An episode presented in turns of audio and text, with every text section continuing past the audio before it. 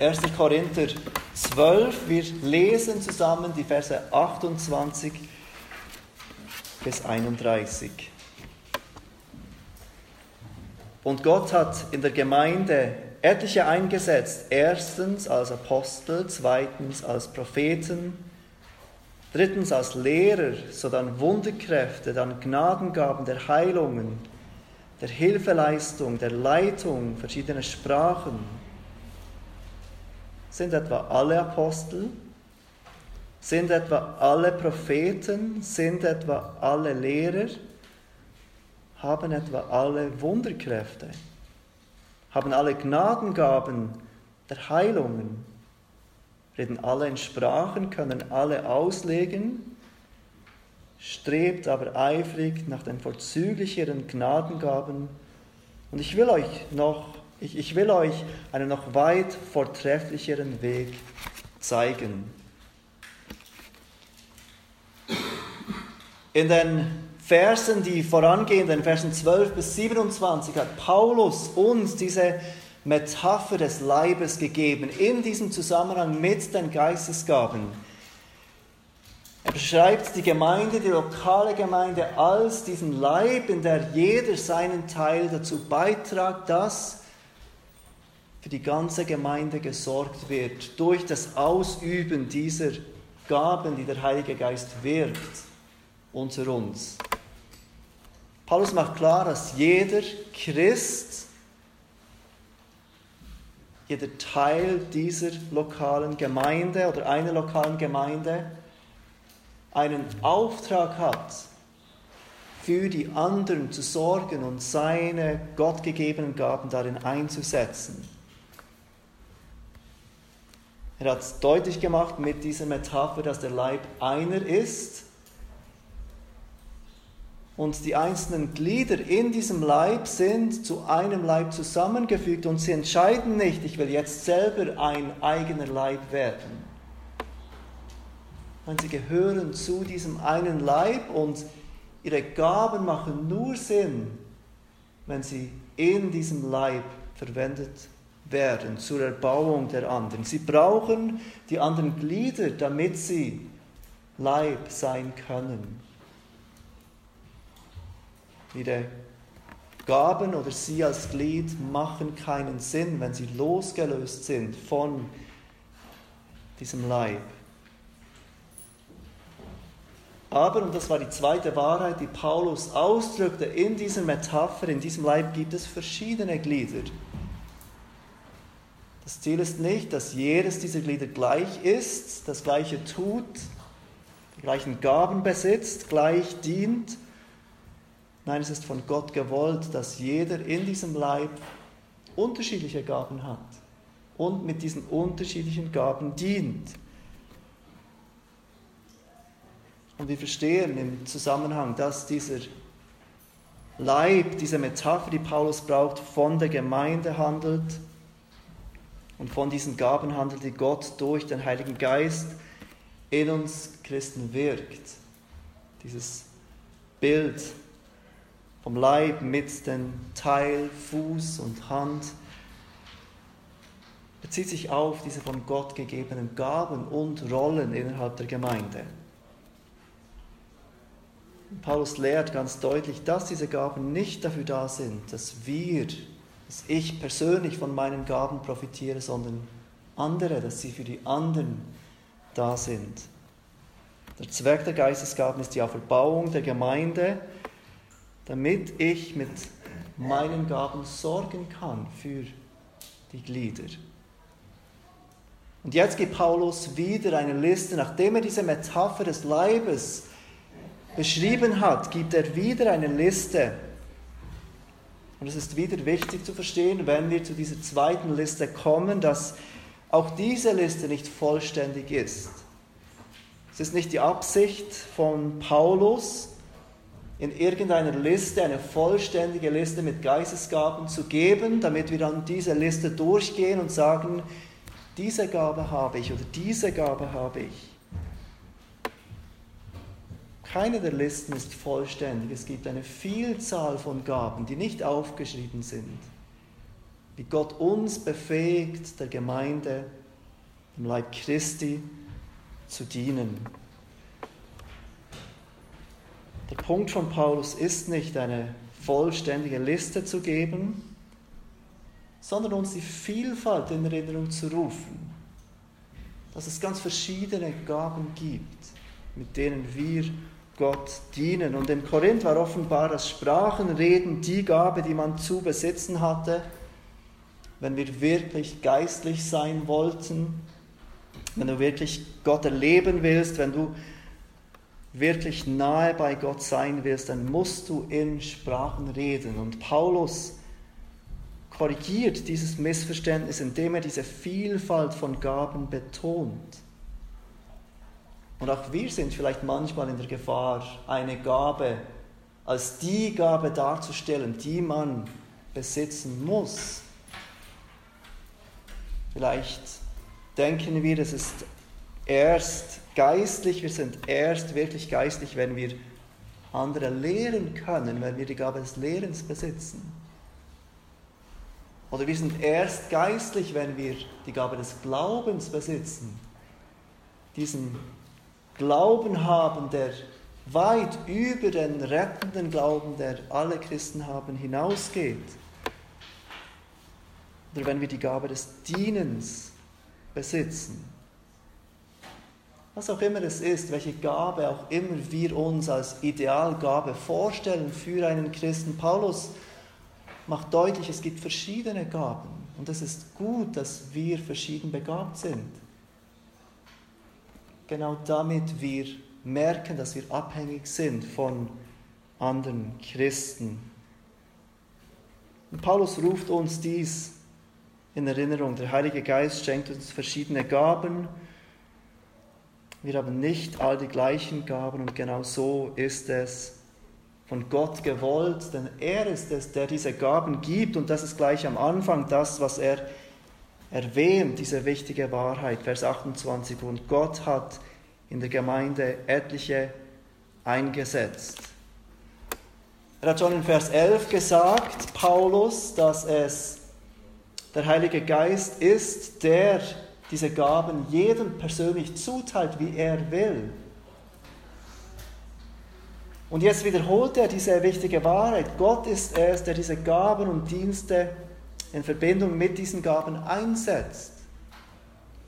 Es sind nicht wir, die entscheiden, was wir haben wollen, wie wir dienen wollen, welche Gaben wir gerne hätten.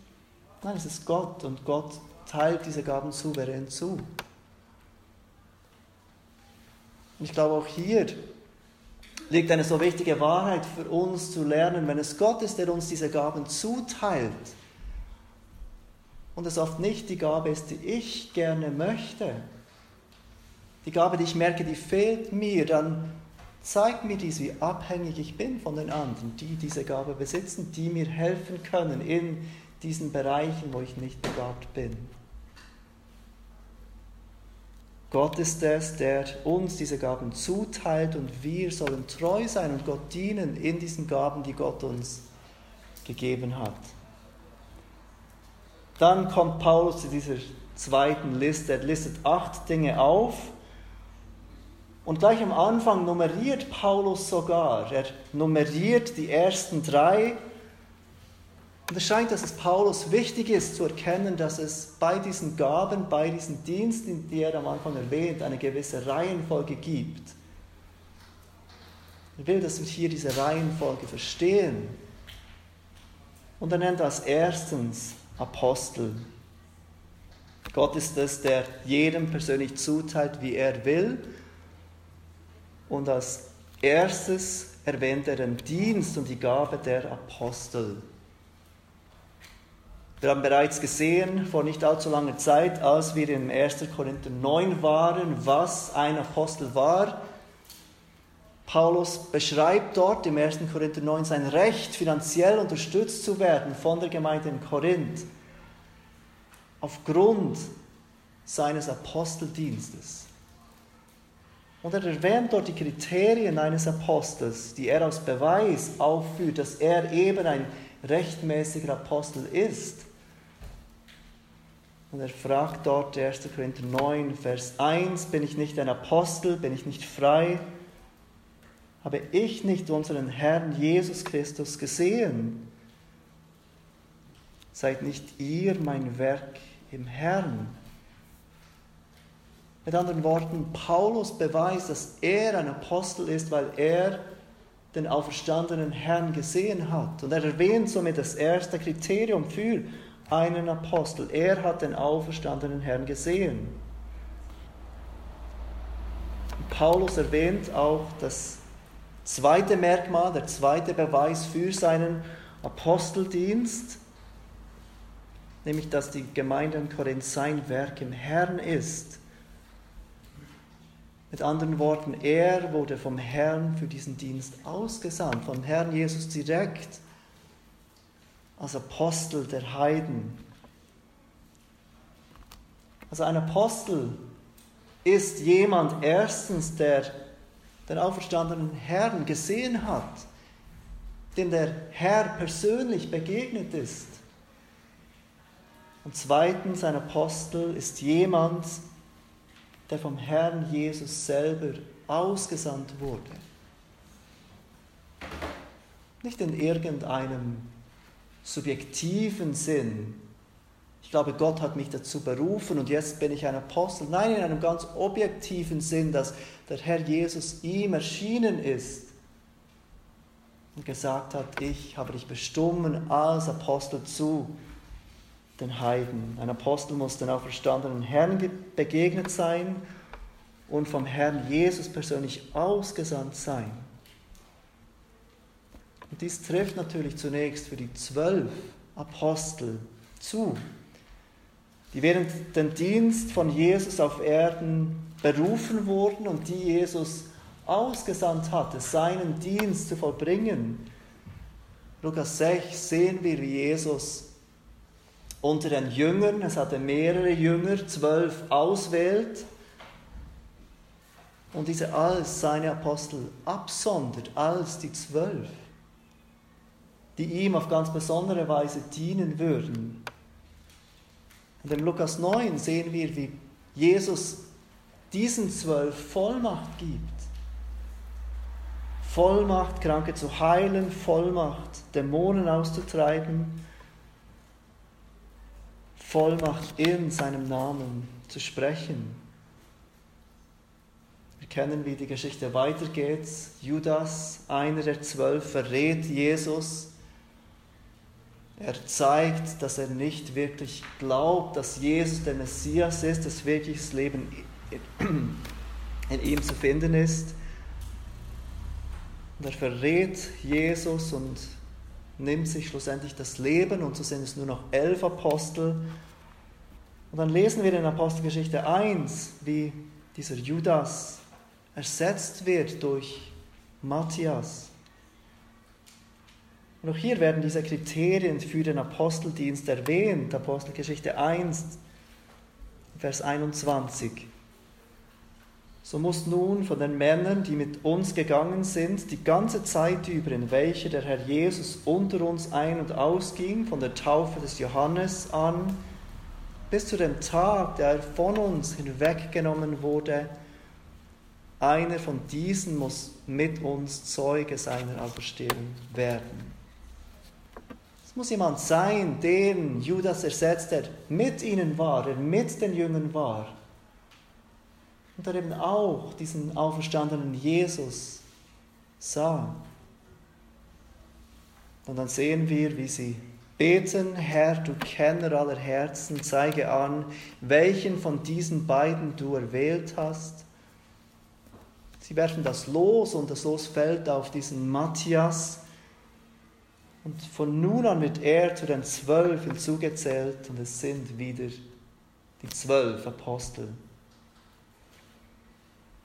Sie waren es, diese zwölf, denen Jesus das Versprechen gab des Heiligen Geistes, dass er kommen wird. Wir lesen das in Johannes 14, der Beistand aber, Johannes 14, Vers 26, der Beistand aber, der Heilige Geist, den der Vater senden wird in meinem Namen, der wird euch alles lehren und euch an alles erinnern, was ich euch gesagt habe. Diese Verheißung gilt für diese zwölf, an die der Heilige Geist sie erinnern wird, was Jesus ihnen gesagt hat. Der Heilige Geist würde ihnen in Erinnerung rufen, alles, was er sie gelehrt hat. Und diese von Jesus gegebene Lehre würden sie anderen weitergeben und diese Lehren auf die Situation in der Gemeinde anwenden. In Apostelgeschichte 2, Vers 42 lesen wir von der Rolle, die die Apostel in der ersten Gemeinde spielten. Wir lesen dort, wie Petrus am Pfingsten das Evangelium predigt, wie Menschen zum Glauben kommen, getauft werden. Und dann wird diese Gemeinde beschrieben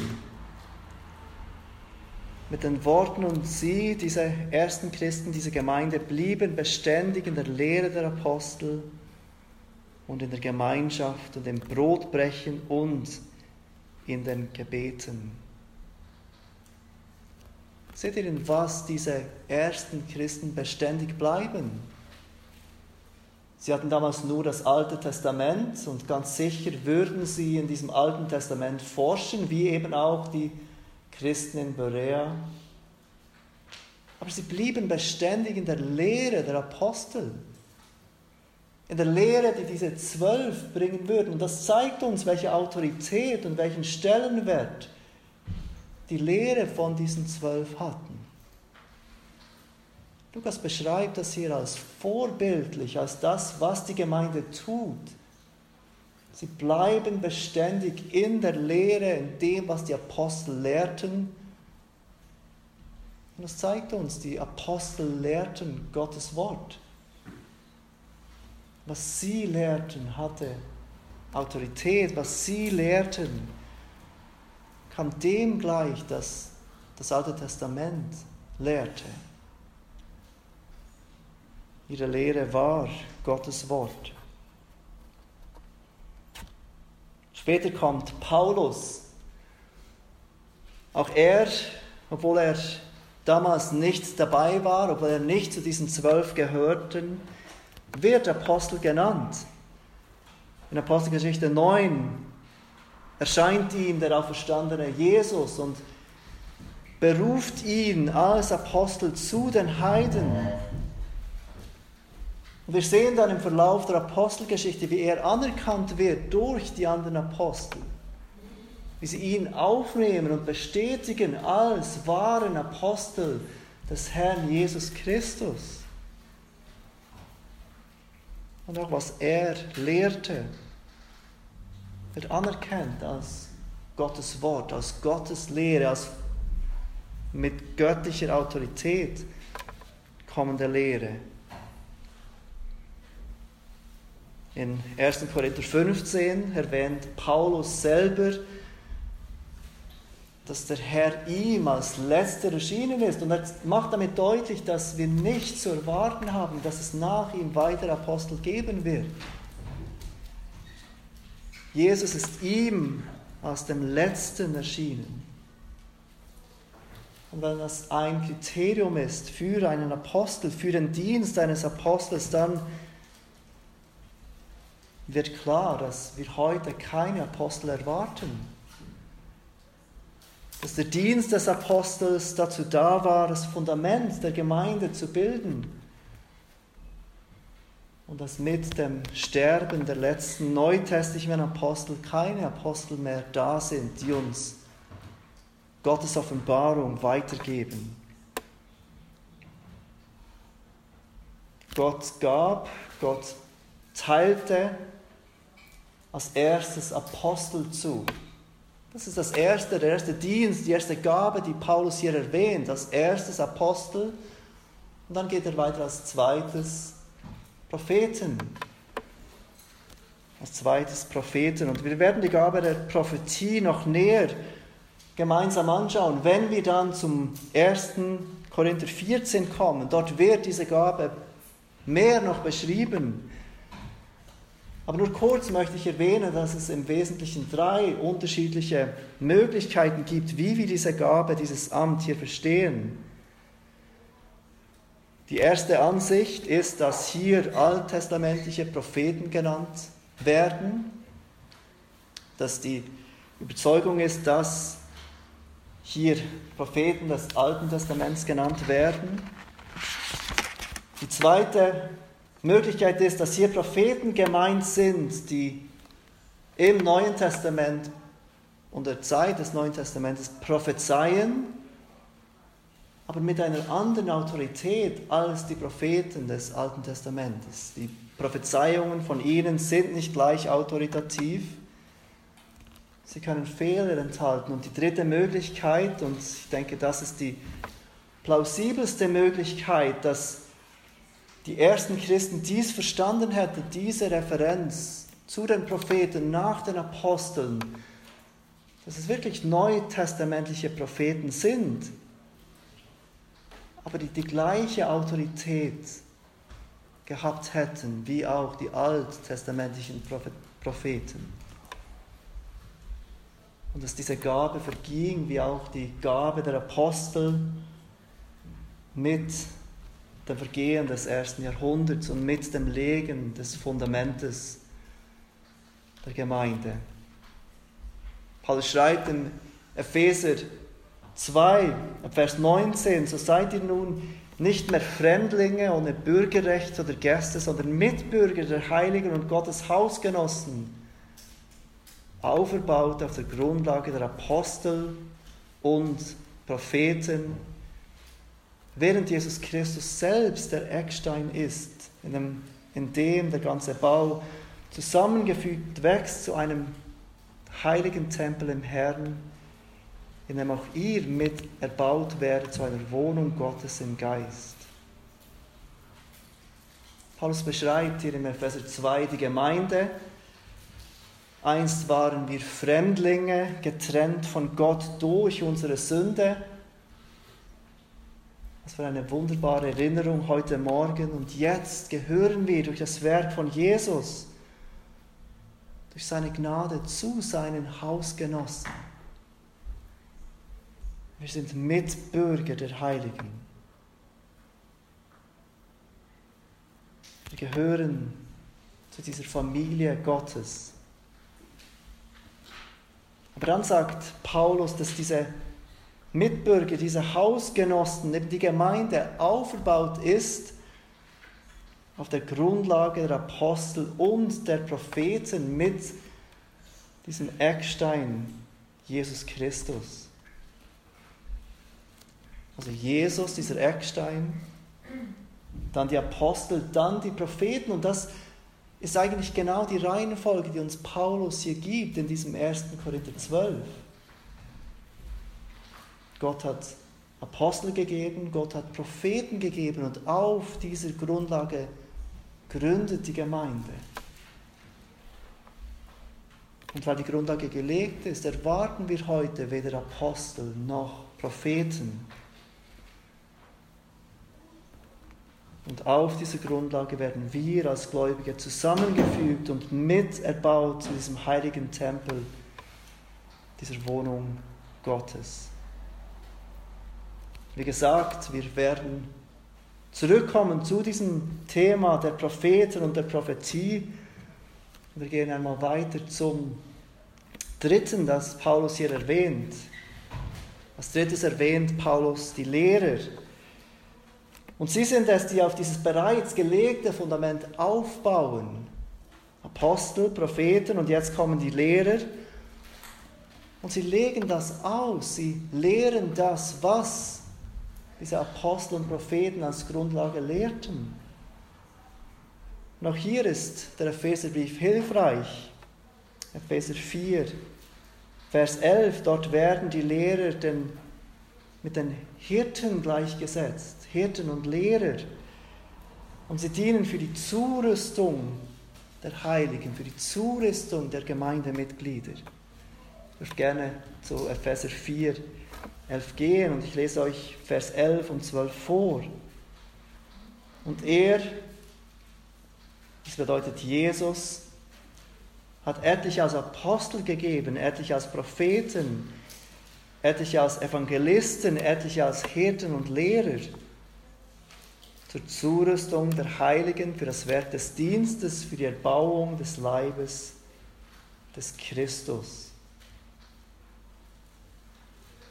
Seht ihr, wie auch hier die Apostel und Propheten zuerst genannt werden, dann die, die das Evangelium bringen und dann die, die aufbauen auf diesem Grund, auf dieser Grundlage der Apostel und Propheten, die diese Lehre, dieses Wort, das von Gott kommt, durch die Apostel und Propheten weitergeben und erklären. Und diese Aufgabe der Lehrer ist eben nicht, neue Offenbarung zu suchen und neue Offenbarung weiterzugeben, sondern das, was vorhanden ist, auszulegen, das, was vorhanden ist, in Erinnerung zu rufen, damit die Gemeinde ausgerüstet ist, den Dienst zu tun untereinander. Paulus sagt erstens Apostel, zweitens Propheten, drittens Lehrer. Und das bringt uns vielleicht zur Frage, weshalb stehen diese drei zusammen, obwohl es der erste und ich glaube auch den zweiten Dienst heute nicht mehr gibt. Wie können wir sagen, dass es die ersten zwei nicht mehr gibt, den zweiten und das, was nachher kommt, gibt es noch? Paulus erwähnt dies nicht explizit. Und wir können auch nicht sicher sein, weshalb Paulus dies so formuliert. Aber ich glaube, es gibt eine plausible Erklärung dafür, eine plausible Erklärung, weshalb Paulus diese drei Dienste erstens, zweitens, drittens zusammenfügt, obwohl es den ersten und zweiten heute nicht mehr gibt. Es hat die ersten und der erste und zweite Dienst nicht für die ganze Gemeindezeit gedacht ist. Wenn wir uns kurz an die Situation von Paulus erinnern, er schrieb, währenddem das Neue Testament noch nicht vollendet war. Er schrieb in einer Zeit, in der er und andere neue Offenbarungen erhielten. Aber wir müssen verstehen, dass sie nicht alle Offenbarungen erhielten. Gott offenbarte auch den Propheten und den Aposteln nicht die ganze Offenbarung. Und wenn wir an die Wiederkunft von Jesus denken, dann scheint es, wenn wir die Worte von, Paulus lesen, in der er die Wiederkunft von Christus beschreibt, dass er erwartete, dass Jesus in seiner Zeit wiederkommt.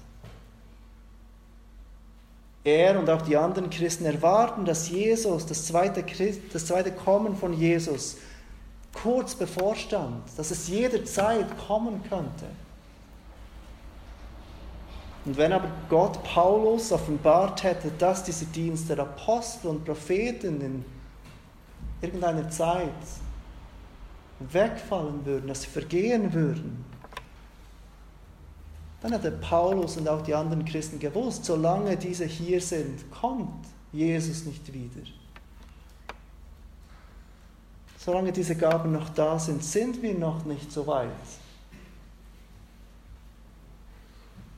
Aber Gott wollte, wie wir sehen im ganzen Neuen Testament, dass die Christen, ja, wir heute Jesus zu jeder Zeit wieder erwarten, dass wir jederzeit bereit sind, dass er zurückkommen könnte.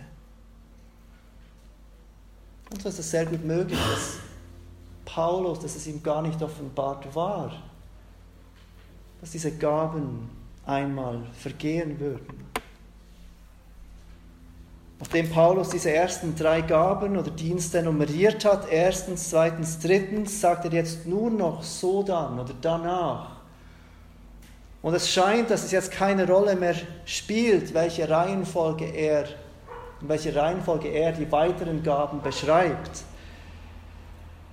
Und wir sehen auch, wenn wir die Liste vergleichen mit der Liste in den Versen 9 und 10, dass er jetzt die Heilungen und die Wunderkräfte vertauscht, dass er jetzt hier zuerst die Heilungen nimmt, äh, zuerst die Wunderkräfte nimmt und dann die Heilungen. Und in den Versen 9 und 10 war es umgekehrt. Also jetzt spielt die Reihenfolge nicht mehr eine Rolle, obwohl es ihm für diese ersten drei so wichtig war, dass wir diese Reihenfolge verstehen. Erstens Apostel, zweitens Propheten und drittens Lehrer.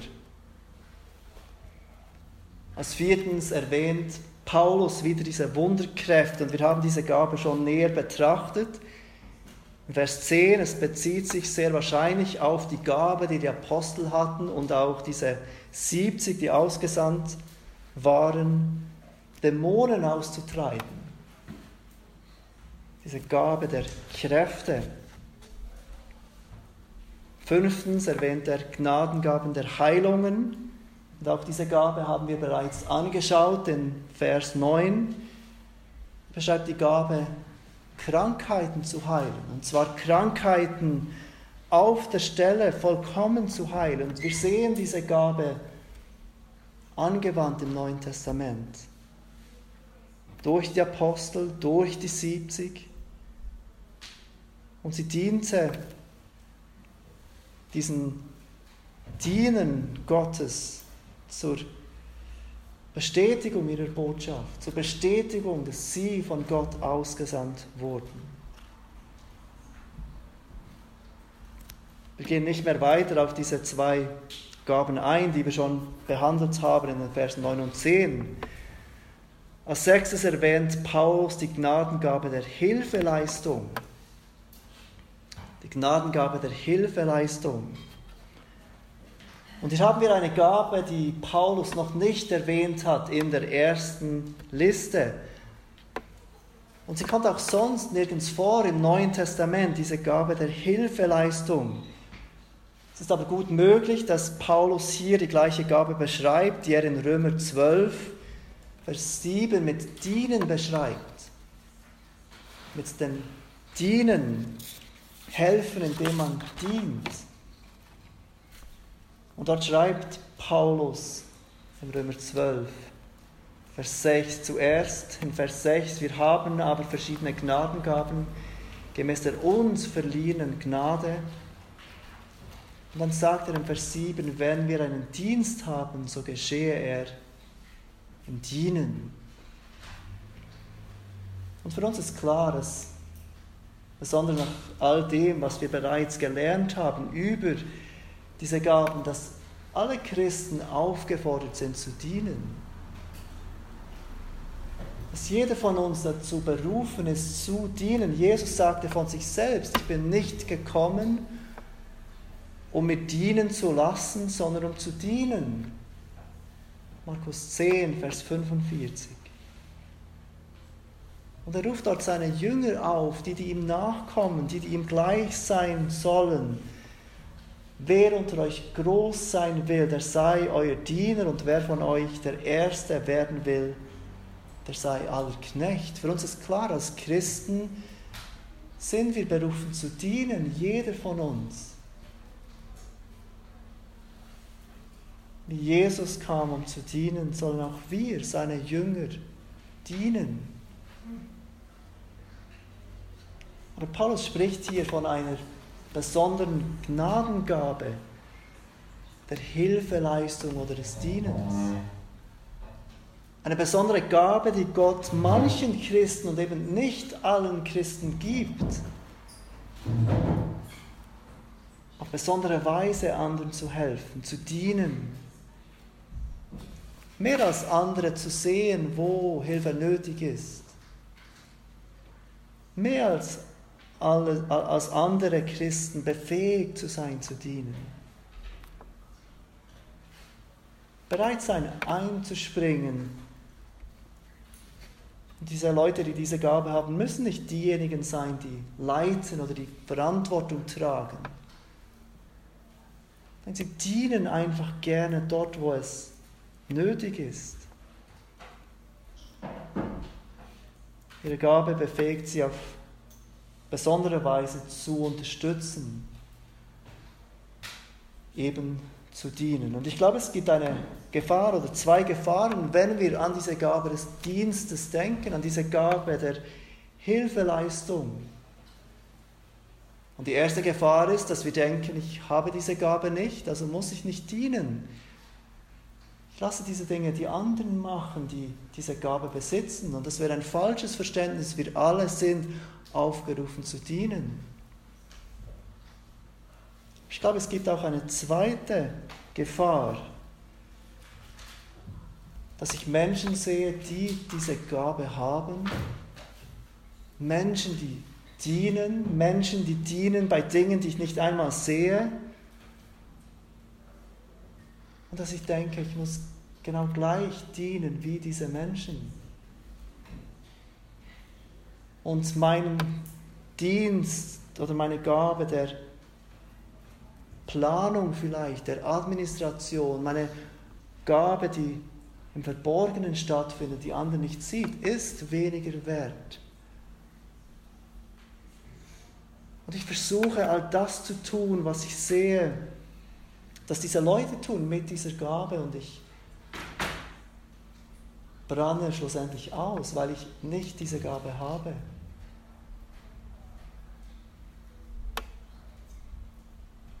Paulus geht weiter und er erwähnt die Gnadengabe der Leitung. Und auch diese Gabe hat er noch nicht erwähnt. Auch diese Gabe kommt so sonst im Neuen Testament nicht vor.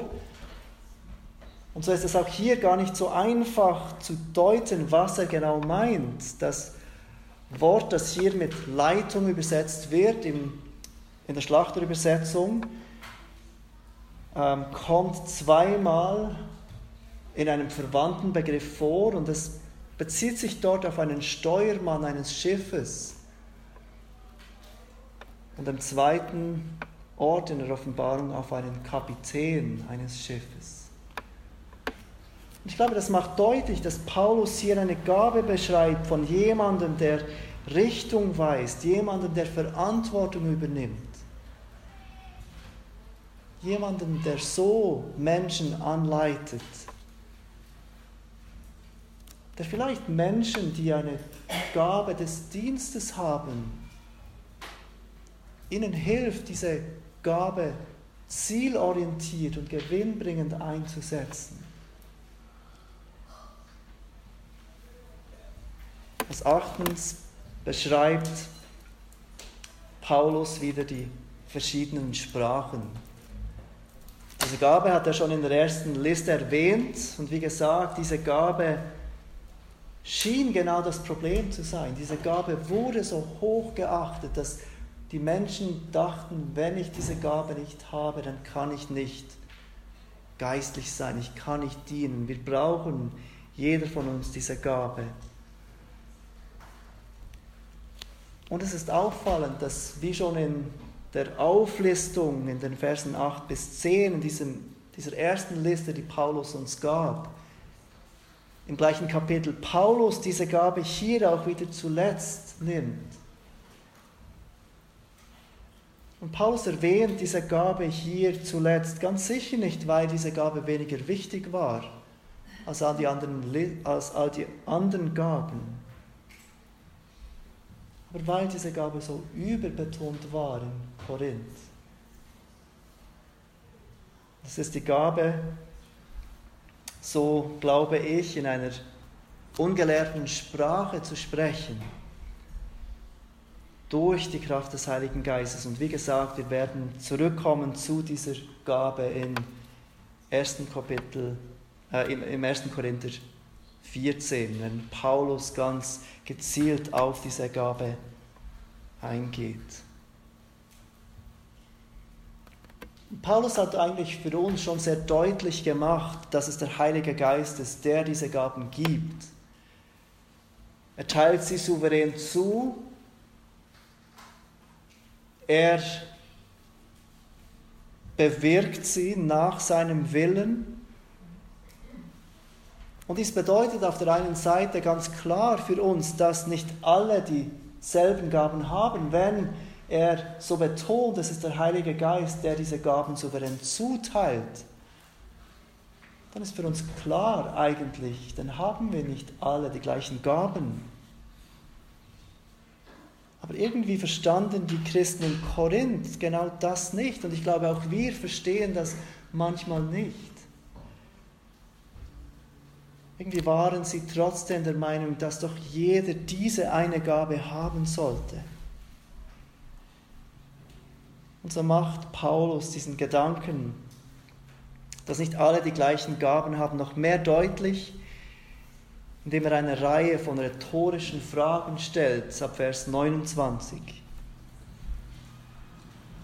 Sind etwa alle Apostel, sind etwa alle Propheten, sind etwa alle Lehrer, haben etwa alle Wunderkräfte, haben alle Gnadengaben der Heilungen, reden alle in Sprachen, können alle auslegen? Und die offensichtliche Antwort für all diese Fragen ist natürlich nein. Denn es sind nicht alle Apostel, es sind nicht alle Propheten, es sind nicht alle Lehrer, es haben nicht alle diese Wunderkräfte oder Gnadengaben der Heilungen. Paulus will ihnen vor Augen führen, wie absurd es ist, dann zu denken, dass alle in Sprachen reden können. Weshalb sollten dann alle in Sprachen reden können, wenn es Gott ist, der diese Gaben zuteilt und wir nicht alle die Gaben haben? Gott ist es, der souverän zuteilt und diese Unterschiedlichkeit ist so wichtig für die Gemeinde. Paulus schließt dieses Kapitel und diesen Abschnitt mit einem Imperativ, mit einer Anordnung für die Gemeinde. Und diese lautet wie folgt, Vers 31. Strebt aber eifrig nach den vorzüglicheren Gnadengaben und ich will euch einen noch weit vortrefflicheren Weg zeigen. Diesen vortrefflicheren Weg ist die Liebe. Wir werden das im Kapitel 13 sehen. Aber bevor er zu diesem vortrefflicheren Weg kommt, zur Liebe, kommt er zu dieser Anordnung, zu diesem Befehl. Und er schließt dieses ganze Kapitel damit. Strebt aber eifrig nach den vorzüglicheren Gnadengaben. Und dieses Wort beschreibt ein intensives Streben nach etwas. Auf den ersten Blick scheint es fast so, als würde Paulus dem widersprechen, was er bisher gesagt hat, was er bisher so betont hat. Gott ist es, der souverän zuteilt. Gott ist es, der die Gaben einsetzt. Und jetzt sagt er aber, strebt nach besonderen Gaben, nach spezifischen Gaben, nach diesen vorzüglicheren Gaben. Und tatsächlich gibt es Theologen, die denken, dass Paulus hier sarkastisch ist. Gott hat euch all diese Gaben gegeben, aber ihr strebt immer nach höherem. Er meint es nicht positiv, er meint es nicht, dass sie wirklich danach streben sollen. Aber ich glaube, Paulus ruft uns tatsächlich auf, nach den vorzüglicheren Gnadengaben zu streben. Aber vielleicht, und ich glaube, das ist sein Punkt, nicht als Individuum. Nicht ich muss diese Gabe besitzen. Ich muss diese Offenbarung haben. Ich muss diese Erkenntnis haben. Sondern die Gemeinde als Ganzes soll danach streben, nach diesen vorzüglicheren Gnadengaben. Und wir werden sehen, was er damit meint. Als ganze Gemeinde sollen wir danach streben, dass besonders die Gaben zum Tragen kommen, die die Gemeinde besonders auferbauen, die besonders nützlich sind in der Gemeinde. Es muss nicht meine Gabe sein, die zum Vorschein kommt. Es sollen diese Gaben besonders ausgeübt werden und zum Vorschein kommen die die Gemeinde besonders aufbauen. Paulus wird sagen im 1. Korinther 14, dass diese Gabe die Gabe der Weissagung ist, der Prophetie. Und ich glaube, wir können das heute gleichsetzen mit Gottes Wort. Erkennen von Gottes Wort. Aber all diese Gaben nützen nichts, wenn wir sie nicht in Liebe einsetzen. Und dies wird uns Paulus im nächsten Kapitel erklären. Lass uns beten miteinander.